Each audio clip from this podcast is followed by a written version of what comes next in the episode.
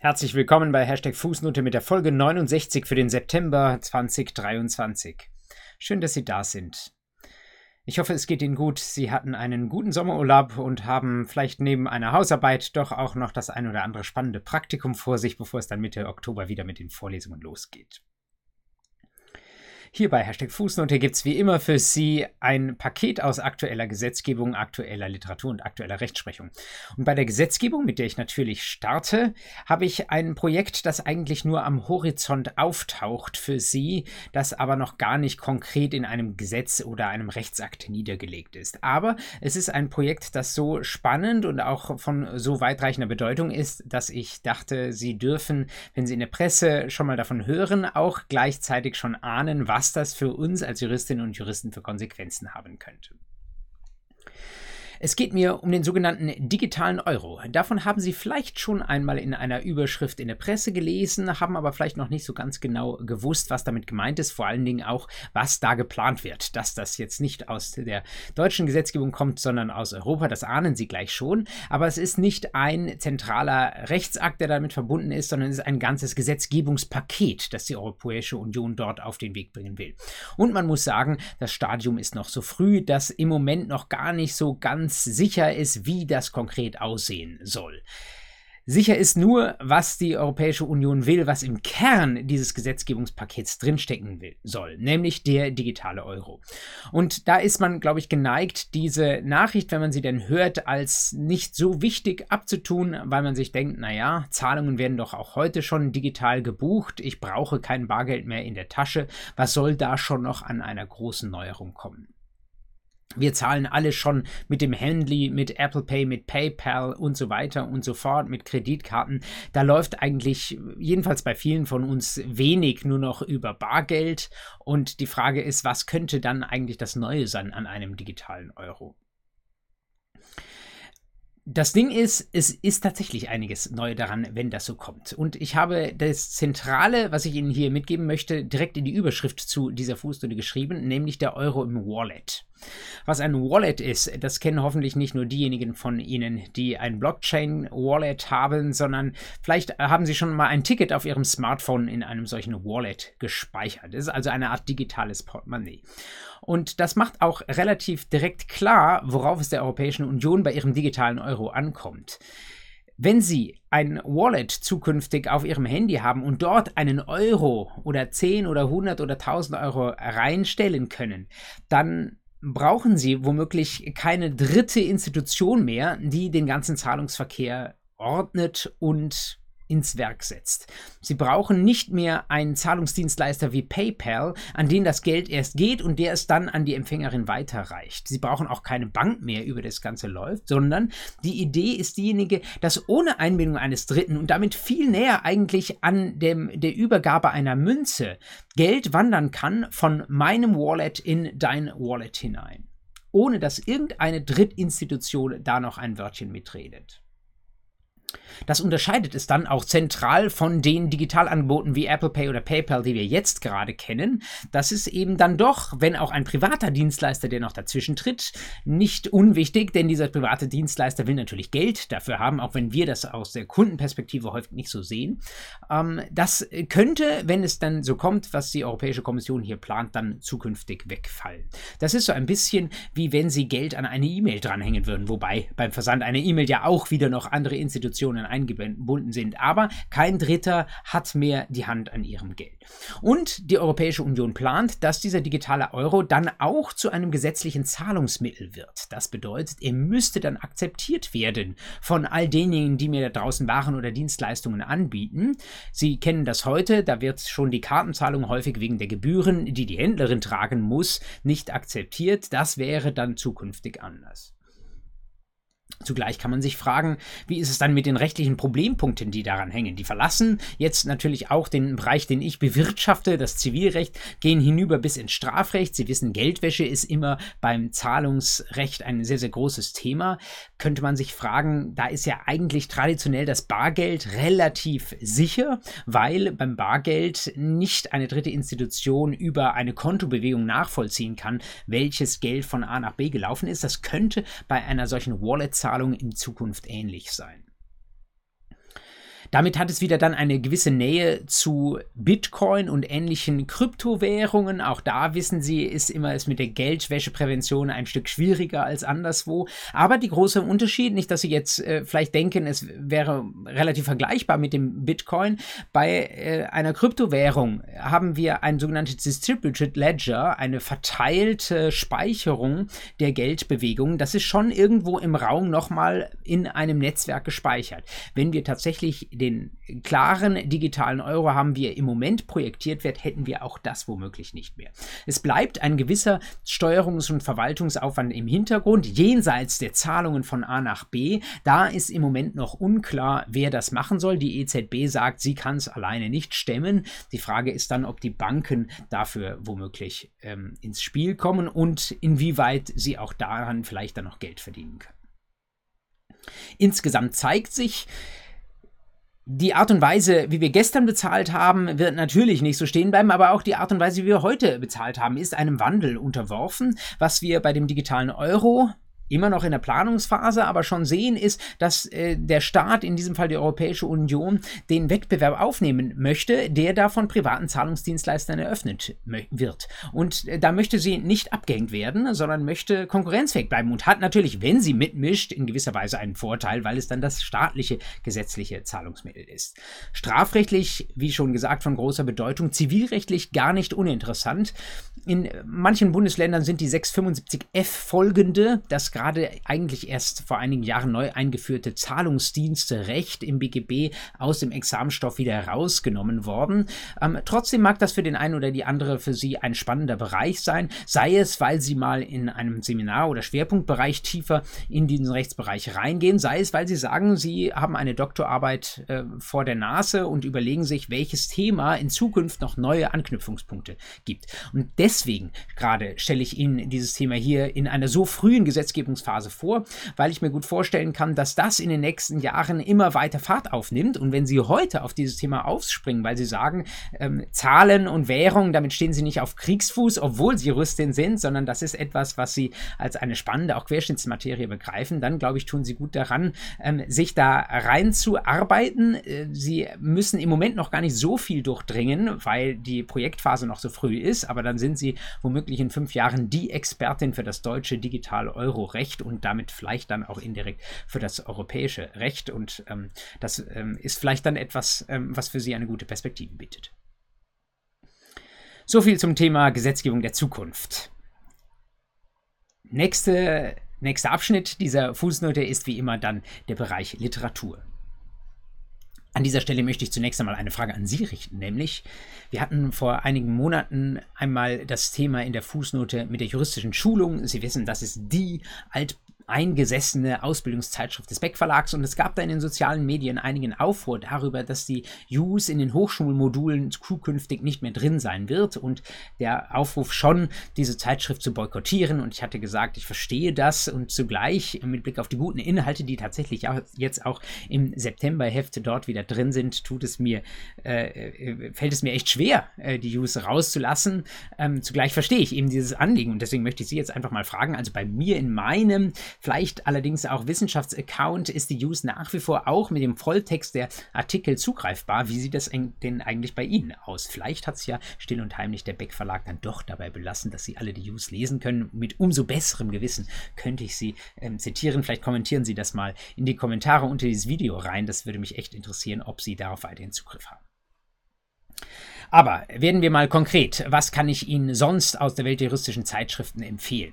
Zunächst einmal etwas, was nur der Auftakt ist, einer wahrscheinlich zweiteiligen Reihe, die ich Ihnen aber schon direkt vom ersten Beitrag her dringend ans Herz legen möchte, nämlich Johannes Herb und Vincent Weber in der ähm, juristischen Arbeitblättern JA 2023, bei mir auch wiederum in Beck Online im Volltext äh, verfügbar. Probieren Sie das mal aus auf den Seiten 705 bis 710.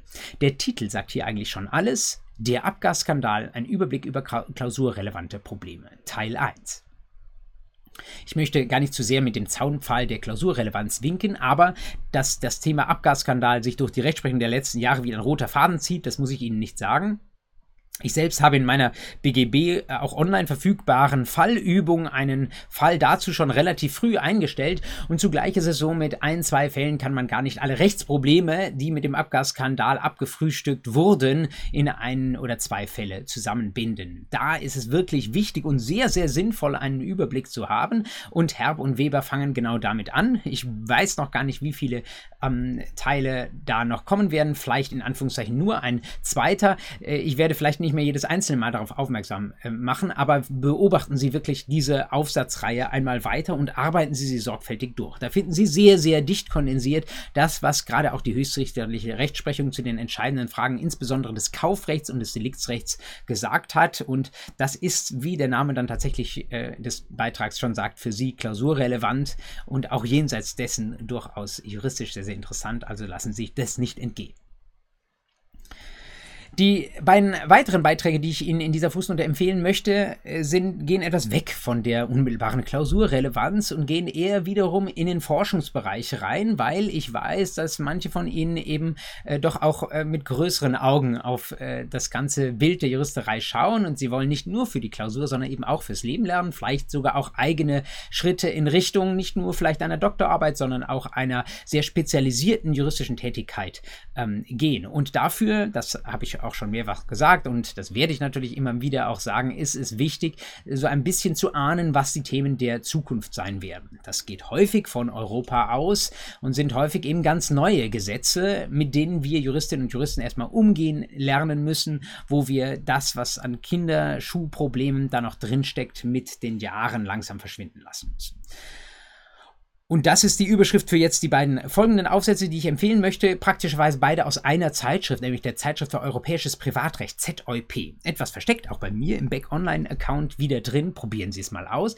Der erste aus der Pferde, Feder des deutschen, vielleicht darf ich das so sagen, Deliktsrechtspapstes, nämlich Gerhard Wagner aus Berlin.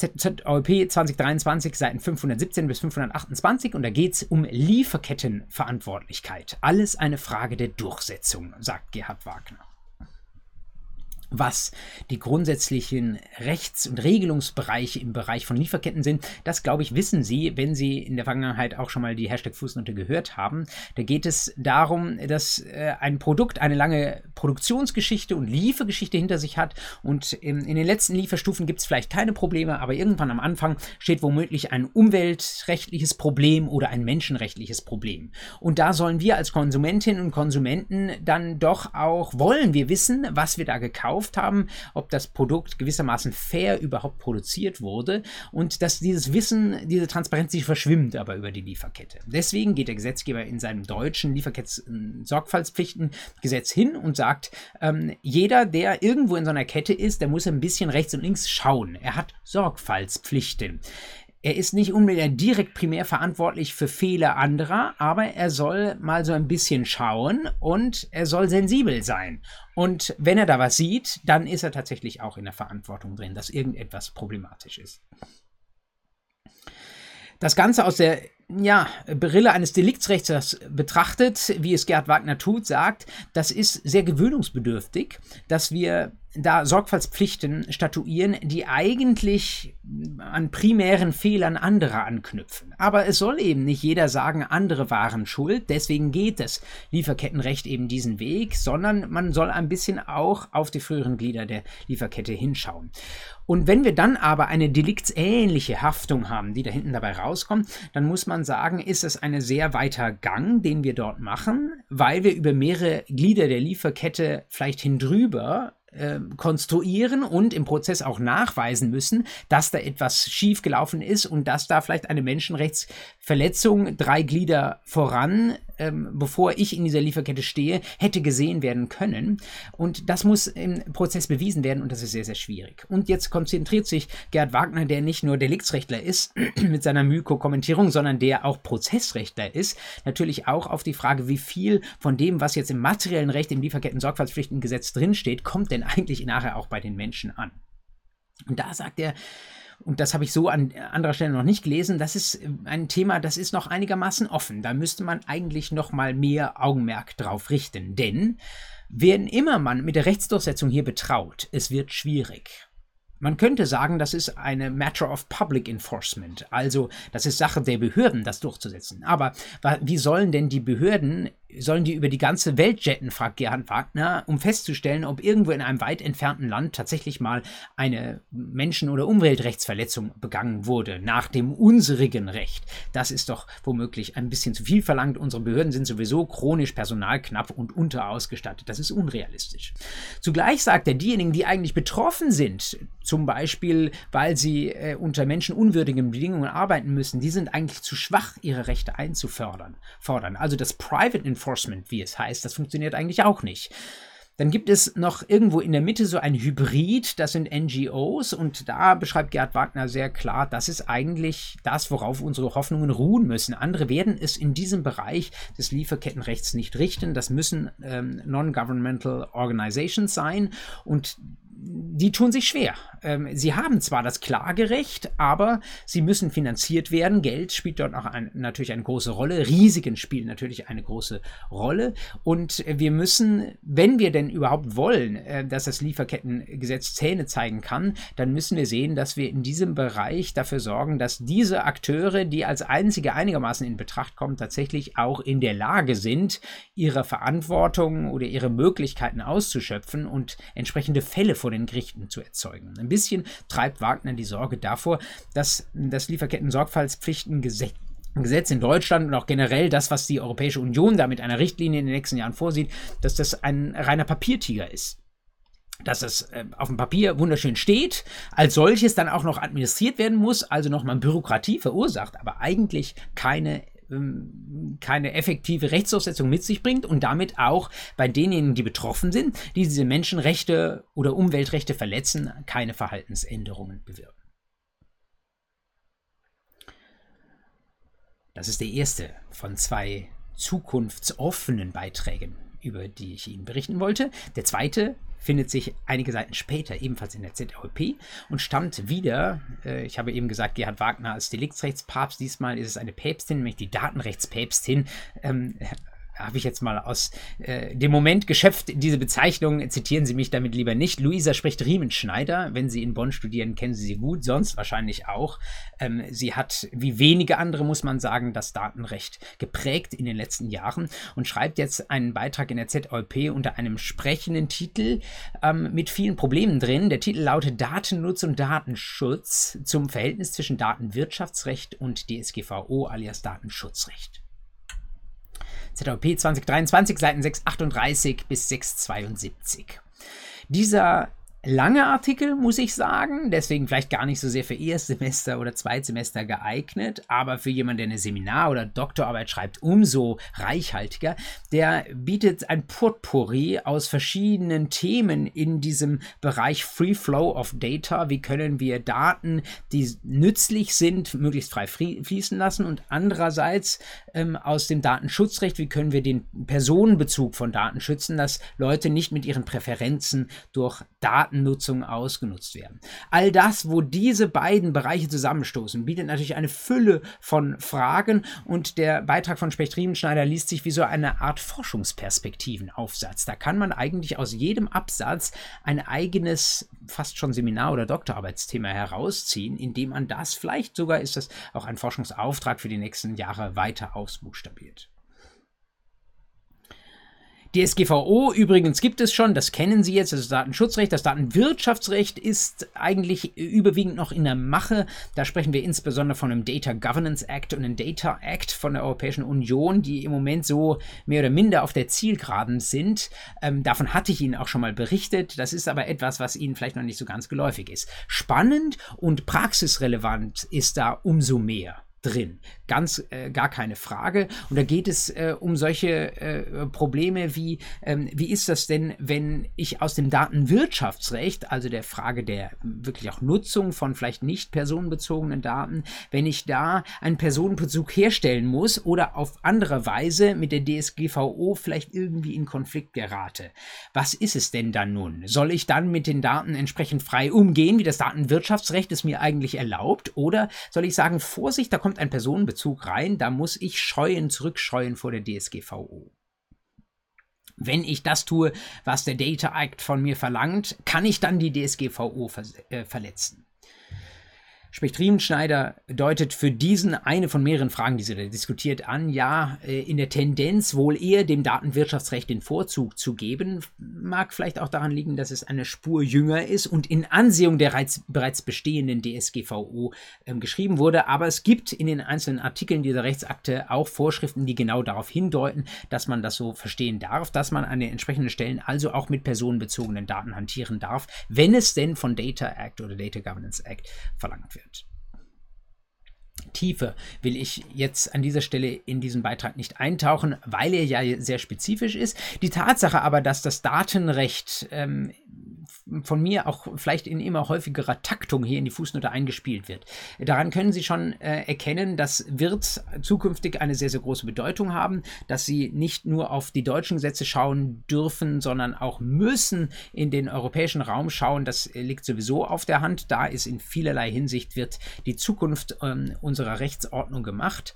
Und ähm, sie studieren dann tatsächlich, das ist nicht nur so dahingesagt, nicht nur für das Examen, nicht nur für die Klausurrelevanz, sondern auch für eine zumindest Sensibilisierung dafür, ähm, welche Rechtsprobleme wir in der Zukunft viel, viel häufiger sehen werden. Und auch wenn es äh, vielleicht dann im ersten Zugriff mal schwer ist, wenn Sie im Rahmen etwa einer Seminararbeit einen so langen ZOP-Aufsatz dann tatsächlich durcharbeiten, nehmen Sie sich vielleicht in einer ruhigen Minute, gerade jetzt in der vorlesungsfreien Zeit, diese Zeit einmal, ähm, vielleicht verschriftlichen Sie sogar das, was Sie da lesen, damit es nicht in der Minute dann wieder verblasst, sondern äh, damit es Ihnen als Frucht auch Ihrer eigenen Lektüre erhalten bleibt. Ich glaube, Sie werden in der Zukunft davon sehr, sehr profitieren, weil das äh, gerade dieser Bereich des Datenrechts, aber auch der Bereich des Lieferkettenrechts eben noch jung ist und ähm, weil es da noch vieles für Sie zu holen gibt äh, sei es, dass sie dort später sich spezialisieren ähm, im Bereich der Wissenschaft, weil sie eine Arbeit darüber äh, schreiben, sei es aber auch, dass sie in der Praxis dann einfach wissen,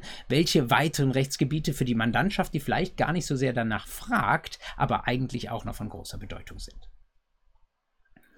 Das bringt mich dann zu meinem dritten Punkt. Nach so viel anstrengender Literatur ähm, dann ein Blick auf zwei BGH-Urteile, die Sie auf keinen Fall verpassen sollten. Die Überschrift des ersten dieser BGH-Urteile ist der zweite Teil des Titels dieser Fußnote. Dach im Eimer habe ich salopp geschrieben. Ich hätte auch ähm, etwas anknüpfend an die Juni-Fußnote schreiben können. Widerrufsjoker 2.1. Dach im Eimer geschrieben, habe ich geschrieben, weil, wie ich Ihnen gleich erläutern werde, es ging um ein Dach, was im Eimer war und repariert werden musste. Widerrufsjoker 2.1 ähm, hätte ich über dieses Urteil vom 6. Juli äh, deswegen schreiben können, weil es anknüpft an das EuGH-Urteil, das ich in der Juni-Fußnote erwähnt habe, wo ich Widerrufsjoker 2.0 hingeschrieben hatte. Sie erinnern sich, Widerrufsjoker bedeutet, ich kann unter Hinweis auf eine fehlerhafte oder nicht existente Widerrufsbelehrung einen Vertrag noch im Nachhinein, vielleicht sogar auch nachvollziehen, Vollziehung und Ausführung des Vertrags widerrufen und mein Geld zurückbekommen. Das war im EuGH-Fall, den ich im Juni vorgestellt habe, ähm, äh, lag dem ein Handwerkerfall zugrunde, wo jemand ähm, die Handwerker schön hat arbeiten lassen und nachher widerrufen hat. Und der EuGH hat gesagt, Effektivität des Verbraucherschutzes, das muss möglich sein. Da habe ich dann halt einfach Glück gehabt. Ich kann die Handwerkerleistung nicht mehr herausgeben, Wertersatz muss ich nicht leisten und bekomme mein Geld zurück. Also der doppelte Vorteil bei mir und ein Nachteil beim Handwerker. Einfach wenn man so möchte, als kleine Strafe dafür, dass er oder sie die Widerrufsbelehrung nicht korrekt oder überhaupt gar nicht formuliert hat. Wenn ich jetzt sage Widerrufsjoker 2.1, und ein BGH-Urteil Ihnen mitbringe, dann ist es eine gewisse Anschlussentscheidung für diesen EuGH-Fall und tatsächlich ein Stück weit eine Einhegung. Also es geht in die andere Richtung. Wir haben jetzt einen Fall, wo auch ein solcher Widerrufsjoker im Raume stand, tatsächlich gerade auch über Handwerkern, wo aber der BGH gesagt hat, nein, hier müssen wir innehalten, hier kannst du den Vertrag nicht mehr widerrufen. Es ist aber interessant, juristisch interessant und für Sie, für die Klausur, dann natürlich auch interessant zu wissen, was der, äh, wo tatsächlich die Normanknüpfung dafür ist, dass der Widerruf hier nicht funktioniert hat.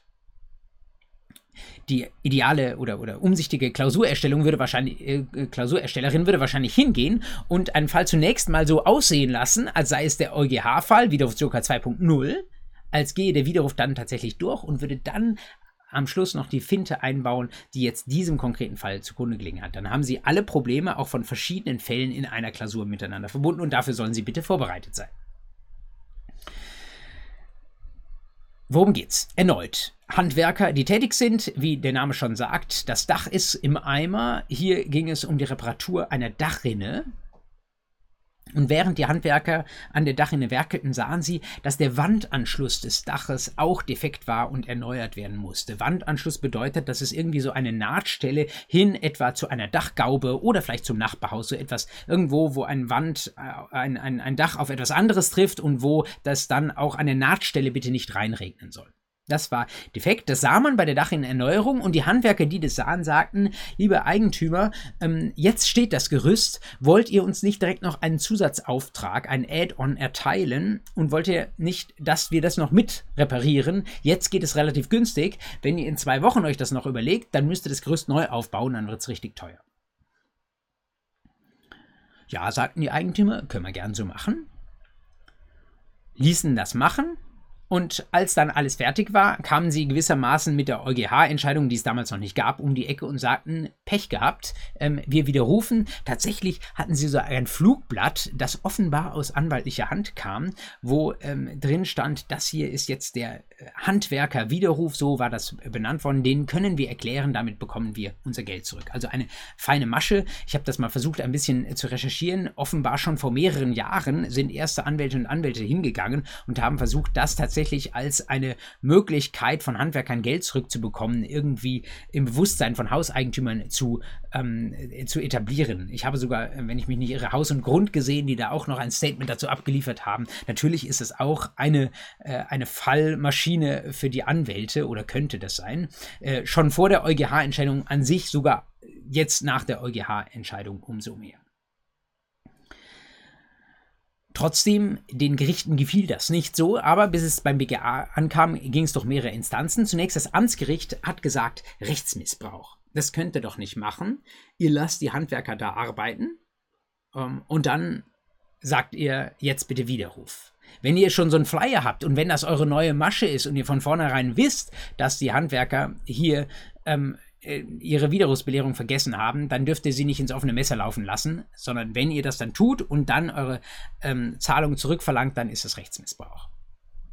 Ich denke, nach dem EuGH-Urteil, das ich im Juni vorgestellt habe, hätte das Amtsgericht das so nicht mehr schreiben dürfen. Und auch ohne das EuGH-Urteil würde ich Ihnen für die Klausur und auch später fürs Leben raten, Rechtsmissbrauch 242 SD, äh, BGB, das ist ein doch sehr, sehr grobes Schrot. Damit schießt man sehr, sehr ungern.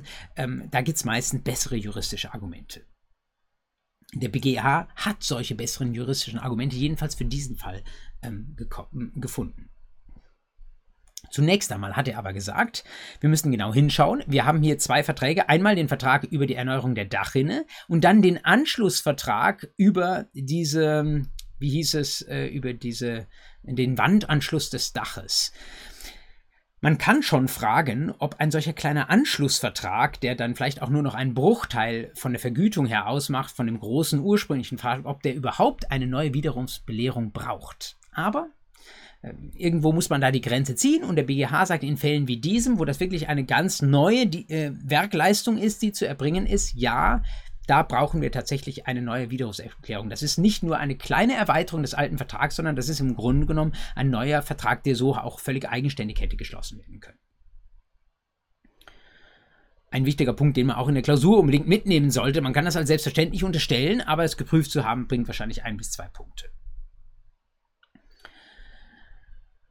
Dann die Frage aber, woher kommt denn mein Widerrufsrecht? Was ist die Situation, die dazu führt, dass ich ein solches Widerrufsrecht habe? Sie kennen, da gibt es zwei klassische Situationen, nämlich 312b und 312c BGB.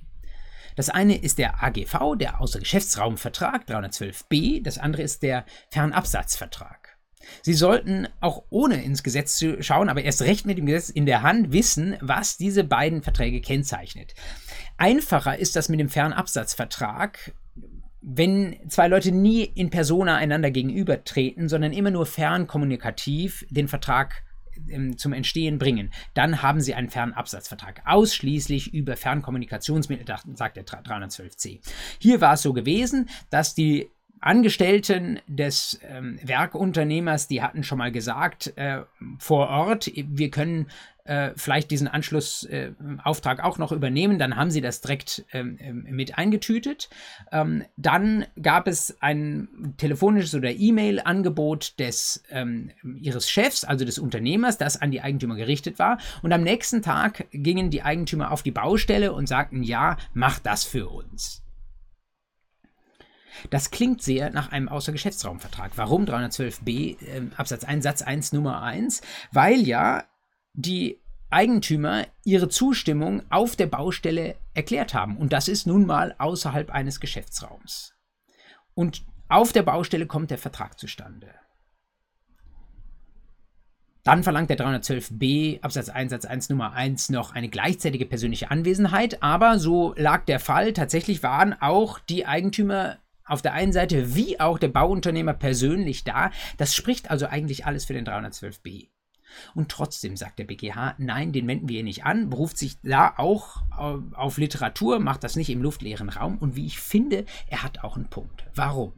Weil er sagt, der 312b Absatz 1 Satz 1, der zielt doch auf diejenigen Situationen, wo Leute außerhalb ihrer Wohlfühlsphäre sind und auch außerhalb eines Geschäftes im stationären Handel, wenn sie da reingehen, wenn ich zum Metzger reingehe, dann weiß ich, der will mir Wurst verkaufen, ähm, dann rechne ich mit dem Vertragsschluss. Aber wenn das irgendwo auf der grünen Wiese ist, dann ähm, rechne ich nicht mit dem Vertragsschluss, dann könnte ich davor überrumpelt werden. Und zum Schutz gegen diese Überrumpelung ist das Widerrufsrecht da.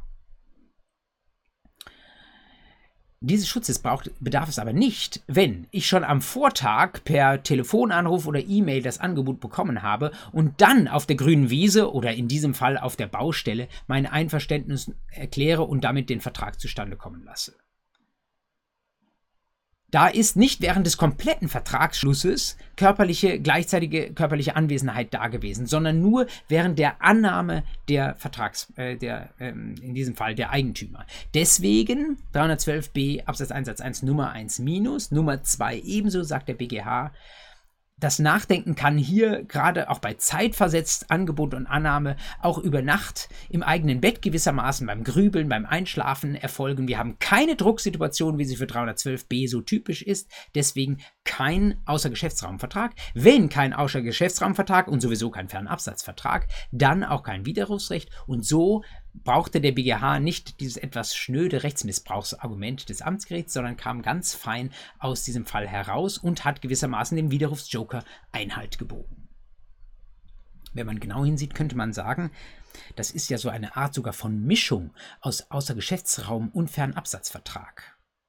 Auf den ersten Blick spricht das dafür, zu sagen, ähm, wenn schon in den beiden Einzelfällen reiner Außergeschäftsraumvertrag und reiner Fernabsatzvertrag wenn in beiden Einzelfällen ein Widerrufsrecht da ist, warum sollte bei einer Mischung kein Widerrufsrecht da sein? Aber ich glaube, die Lösung des BGH ist überzeugend und ich könnte mir tatsächlich bei aller Verbraucherfreundlichkeit vorstellen, dass der EuGH, wenn es denn irgendwann so ein Fall mal zu ihm kommen würde, dass das halten würde, dass er tatsächlich sagt, genügend Nachdenkfrist, zeitlicher Versatz, sagen auch die Kommentare, deswegen an der Stelle kein Widerrufsrecht wunderbar war geeignet für eine Klausur, gerade mit dem Vorbau des EuGH und dann dem Nachsatz des BGH. Und doch, ganz sicher ist man sich nicht, was der EuGH zu dieser Konstellation sagen würde. Deswegen aus meiner Sicht perfekt geeignet für eine Klausur. Das würde ich mit einiger Wahrscheinlichkeit in den nächsten 24 Monaten entweder im Examen oder auch in ihrer, in der Abschlussklausur ihres Vertrauens erwarten. Und das bringt mich zu der zweiten BGH-Entscheidung, die ich Ihnen vorstellen möchte. Das Urteil vom 23. Juni 2023, Aktenzeichen 5ZR 89 aus 22. Da ging es um Immobilienrecht. Aber kein Sachenrecht, sondern Kaufrecht. Gar kein so schwieriger Fall, aber ein Fall, wo man, wenn man nicht aufpasst, ein bisschen in die falsche Richtung laufen kann. Deswegen möchte ich Ihnen kurz vorstellen. Eine Immobilie wurde gekauft von, ich meine, Eheleuten, das ist jedenfalls häufig so. Und einige Zeit später stellten die Eheleute fest, hoppla, das Grundstück ist zu klein können wir da nicht irgendwie noch Gewährleistungsrechte geltend machen oder vielleicht sogar aus dem Vertrag ganz wieder raus. Konkret war es so, dass es nicht irgendwie zu klein war, sondern offenbar war bei der Besichtigung das Grundstück man kann sich das vorstellen, wahrscheinlich der Garten irgendwie so abgezäunt, dass es so aussah, dass ein 90 Quad 19 Quadratmeter großer Bereich auch noch zum Grundstück gehörte.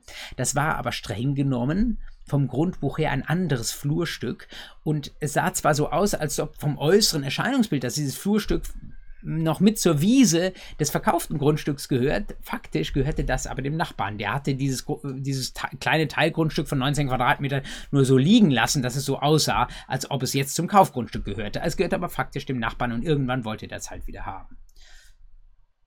Und als der Nachbar das wieder haben wollte, kamen jetzt unsere Grundstückskäufer hin und zu ihrem ursprünglichen Verkäufer und sagten, hey, das hattest du uns doch mitverkauft, da haben wir doch ein juristisches Problem.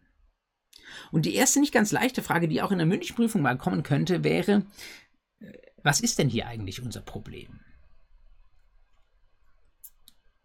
Haben wir hier vielleicht einen Sachmangel der Immobilie, die da verkauft wird, die dann uns eröffnet den Weg ins Mängegewährleistungsrecht? Wenn man diesen Weg geht, 434, dann kommt man zum Begriff der Beschaffenheit und dann kann man sich fragen, ist der Einschluss jetzt dieser 19 Quadratmeter Fläche eine Beschaffenheit, die dann hinter der Sollbeschaffenheit zurückbleibt? Schwierig.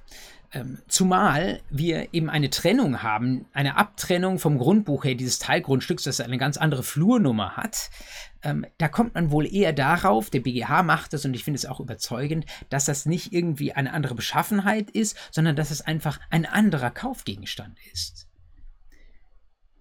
Ich beginne also nicht erst am Mängelbegriff zu diskutieren, sondern ich gehe von vornherein erstmal in den Vertrag selbst rein und frage mich, was ist eigentlich nach diesem Vertrag geschuldet?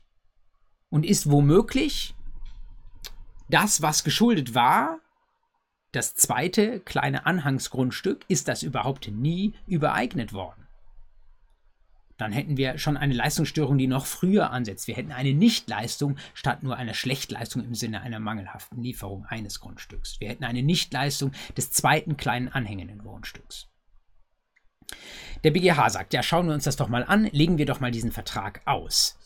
Zunächst einmal haben wir zwei verschiedene Flurstücknummern dafür, ähm, aber und wenn wir in diesen notariellen Vertrag, ist natürlich ein, dieser Immobilienkaufvertrag ist natürlich notariell, wenn wir da reinschauen, dann sehen wir tatsächlich nur die Flurstücknummer des großen Grundstücks und nicht diese 19 Quadratmeter mit separater Flurstücknummer, um die es hier jetzt gerade bei diesem Streit geht. Das spricht einfach, wenn man diesen Notarvertrag studiert, schon dafür, dass allein das große Grund, Hauptgrundstück, nenne ich es mal, verkauft würde und das andere war halt einfach in diesem Verkaufsvertrag nicht mit drin. Und wenn das dann nicht übereignet wurde, ist es auch überhaupt gar kein juristisches Problem. Da hat man einfach als Käufer mit einer gewissermaßen überschießenden Erwartung, der noch diese 19 Quadratmeter mehr haben wollte, Pech gehabt. Aber der BGH sagt, das ist nur der erste Eindruck. Wir kennen zugleich, dass wir zwar nach 157 schauen bei der Erklärung, die ich da abgebe, was kommt bei meinem Gegenüber an, aber wir schauen 133 BGB schon auf das Gewollte. Wir brauchen den 157, den objektiven Empfängerhorizont, insbesondere dann, wenn das, was die Parteien unter einem Vertragstext verstehen, wenn das unterschiedlich ist. Aber wenn beide etwas anderes meinen als das, was in den schnöden Wörtern eigentlich äh, was Dritte daraus lesen würden, dann gilt das, was gewollt ist und nicht das, was erklärt ist. Dafür kennen Sie einen lateinischen kurzen Spruch, falsa demonstratio non nocet.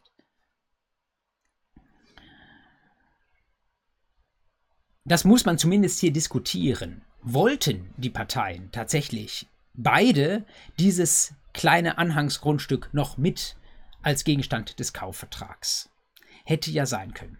Da hat der BGH sich dann, so war auch vorgetragen worden, in diesem Fall angeschaut, wie ist es denn überhaupt zu diesem Kaufvertrag gekommen? Ja, diejenigen, die es kaufen wollten, haben sich das Grundstück angeschaut, haben wahrscheinlich auf diese Wiese draufgeblickt und es mag für sie so gewirkt haben, dass äh, das ein einheitliches Grundstück ist, dass das irgendwie dazugehört.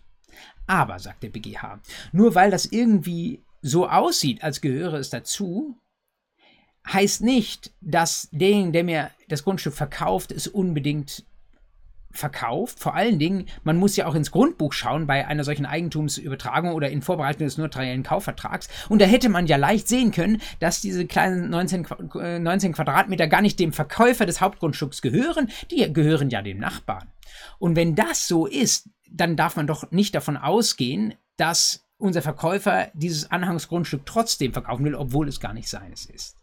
Also, man kann das vortragen und man kann es ein Stück weit auch verstehen, dass äh, die Käufer dann dachten, das gehöre irgendwie dazu. Aber wenn sie im Verkaufsprozess dann auch sehen, dass nur das eine Grundstück bezeichnet ist, dann vielleicht auch sogar noch aufgemalt ist und das andere, was sie durchaus auch von den Umrissen dann womöglich hätten erkennen können, dass das jemand anders gehört, dann kann man nicht davon ausgehen, dass ein gemeinschaftlicher Wille dafür da war, dieses Anhangsgrundstück auch noch mitzuverkaufen. Wenn das so ist, muss man sagen, kommt man über das Kaufrecht nicht weiter. Denn dann ist der Kaufvertrag, so wie er steht, der sich nur auf das Hauptgrundstück bezog, mängelfrei erfüllt worden. Punkt. Welche weiteren Anknüpfungspunkte könnte man dann noch sehen, um aus Sicht der Käufer irgendwie weiterzukommen? Naja, es stand schon auch noch im Raum, dass sie vielleicht ein Stück weit auch von der Verkäuferseite hinters Licht geführt wurden. Dass man ihnen das vielleicht absichtlich oder zumindest ins Blaue hinein so gezeigt hat, dass bei ihnen der Eindruck entstehen könnte, diese 19 Quadratmeter gehörten auch noch zu dem, was verkauft ist. Flurstücknummer hin oder her. Und das deutet darauf hin, dass wir dann vielleicht ein Problem haben, das schon vor Vertragsschluss ansetzt, wo wir gar nicht mehr mit dem Vertrag selbst argumentieren können. Wie man da ansetzen kann, wissen Sie wahrscheinlich seit dem ersten oder spätestens zweiten Semester. Zwei Möglichkeiten. Einerseits Anfechtung, andererseits Culpa in Contrahendo. Bei beidem kennen Sie die Diskussion, passt das überhaupt neben das Kaufmängel-Gewährleistungsrecht oder wird es davon verdrängt? Da kann man einige Situationen äh, diskutieren. In der Regel sagt man, wenn wir Arglist haben auf Seiten des Verkäufers, wenn der einfach mindestens in Blau, ins Blaue hinein oder absichtlich da etwas falsch dargestellt hat, dann ist Anfechtung und CEC in der Regel trotzdem möglich, obwohl wir auch über Kaufmenge-Gewährleistung nachdenken könnten. Dass das hier kein Mangel ist, wäre ein weiteres Argument dafür, dass es jedenfalls möglich ist, hier Anfechtung oder CEC ähm, mal zu prüfen. Dazu muss man natürlich nachweisen, dass entsprechende Angaben ins Blaue hinein erfolgt sind. Das war im konkreten Fall sehr, sehr schwierig. Hinzu kam aber, dass äh, unseren lieben Käufern das mit dem zu kleinen Grundstück erst aufgefallen ist, als zehn Jahre bereits verstrichen waren. Und da ist natürlich ein Anspruch aus vorvertraglichem Verschulden CEC e verjährt und insbesondere auch eine Anfechtung, auch nach Arglist 123 BGB, dann irgendwann nicht mehr möglich ein schönes Anhängsel an diese kaufrechtliche Problematik führte im konkreten Fall dazu, dass auch auf diesem Wege nichts mehr zu holen war. Es ist nicht überliefert, warum diese 19 Quadratmeter so wertvoll waren, dass tatsächlich die Käufer gesagt haben, ohne dieses kleine Teilgrundstück hätten wir das Ganze nie gekauft. Ähm, Vielleicht werden irgendwann auch nochmal die vorlaufenden unterinstanzlichen Urteile veröffentlicht und klären auch dieses Rätsel. Die juristischen Probleme sind hoffentlich klar geworden und ich glaube, es ist ein guter Fall, mit dem man gut lernen und sich äh, diese Angriffsmöglichkeiten gegen einen auch Immobilienkaufvertrag nochmal vergegenwärtigen kann und es ist auch ein Fall, der sich durchaus in eine Klausur verarbeiten lässt genug für den September. Sie müssen ja noch ZOP lesen. Deswegen wünsche ich Ihnen jetzt eine gute Zeit. Äh, genießen Sie den Spätsommer, kommen Sie gut rein in den Oktober und noch bevor die Vorlesungszeit beginnt, ist dann Hashtag Fußnote wieder mit der nächsten Folge 70 da. Bis dahin alles Gute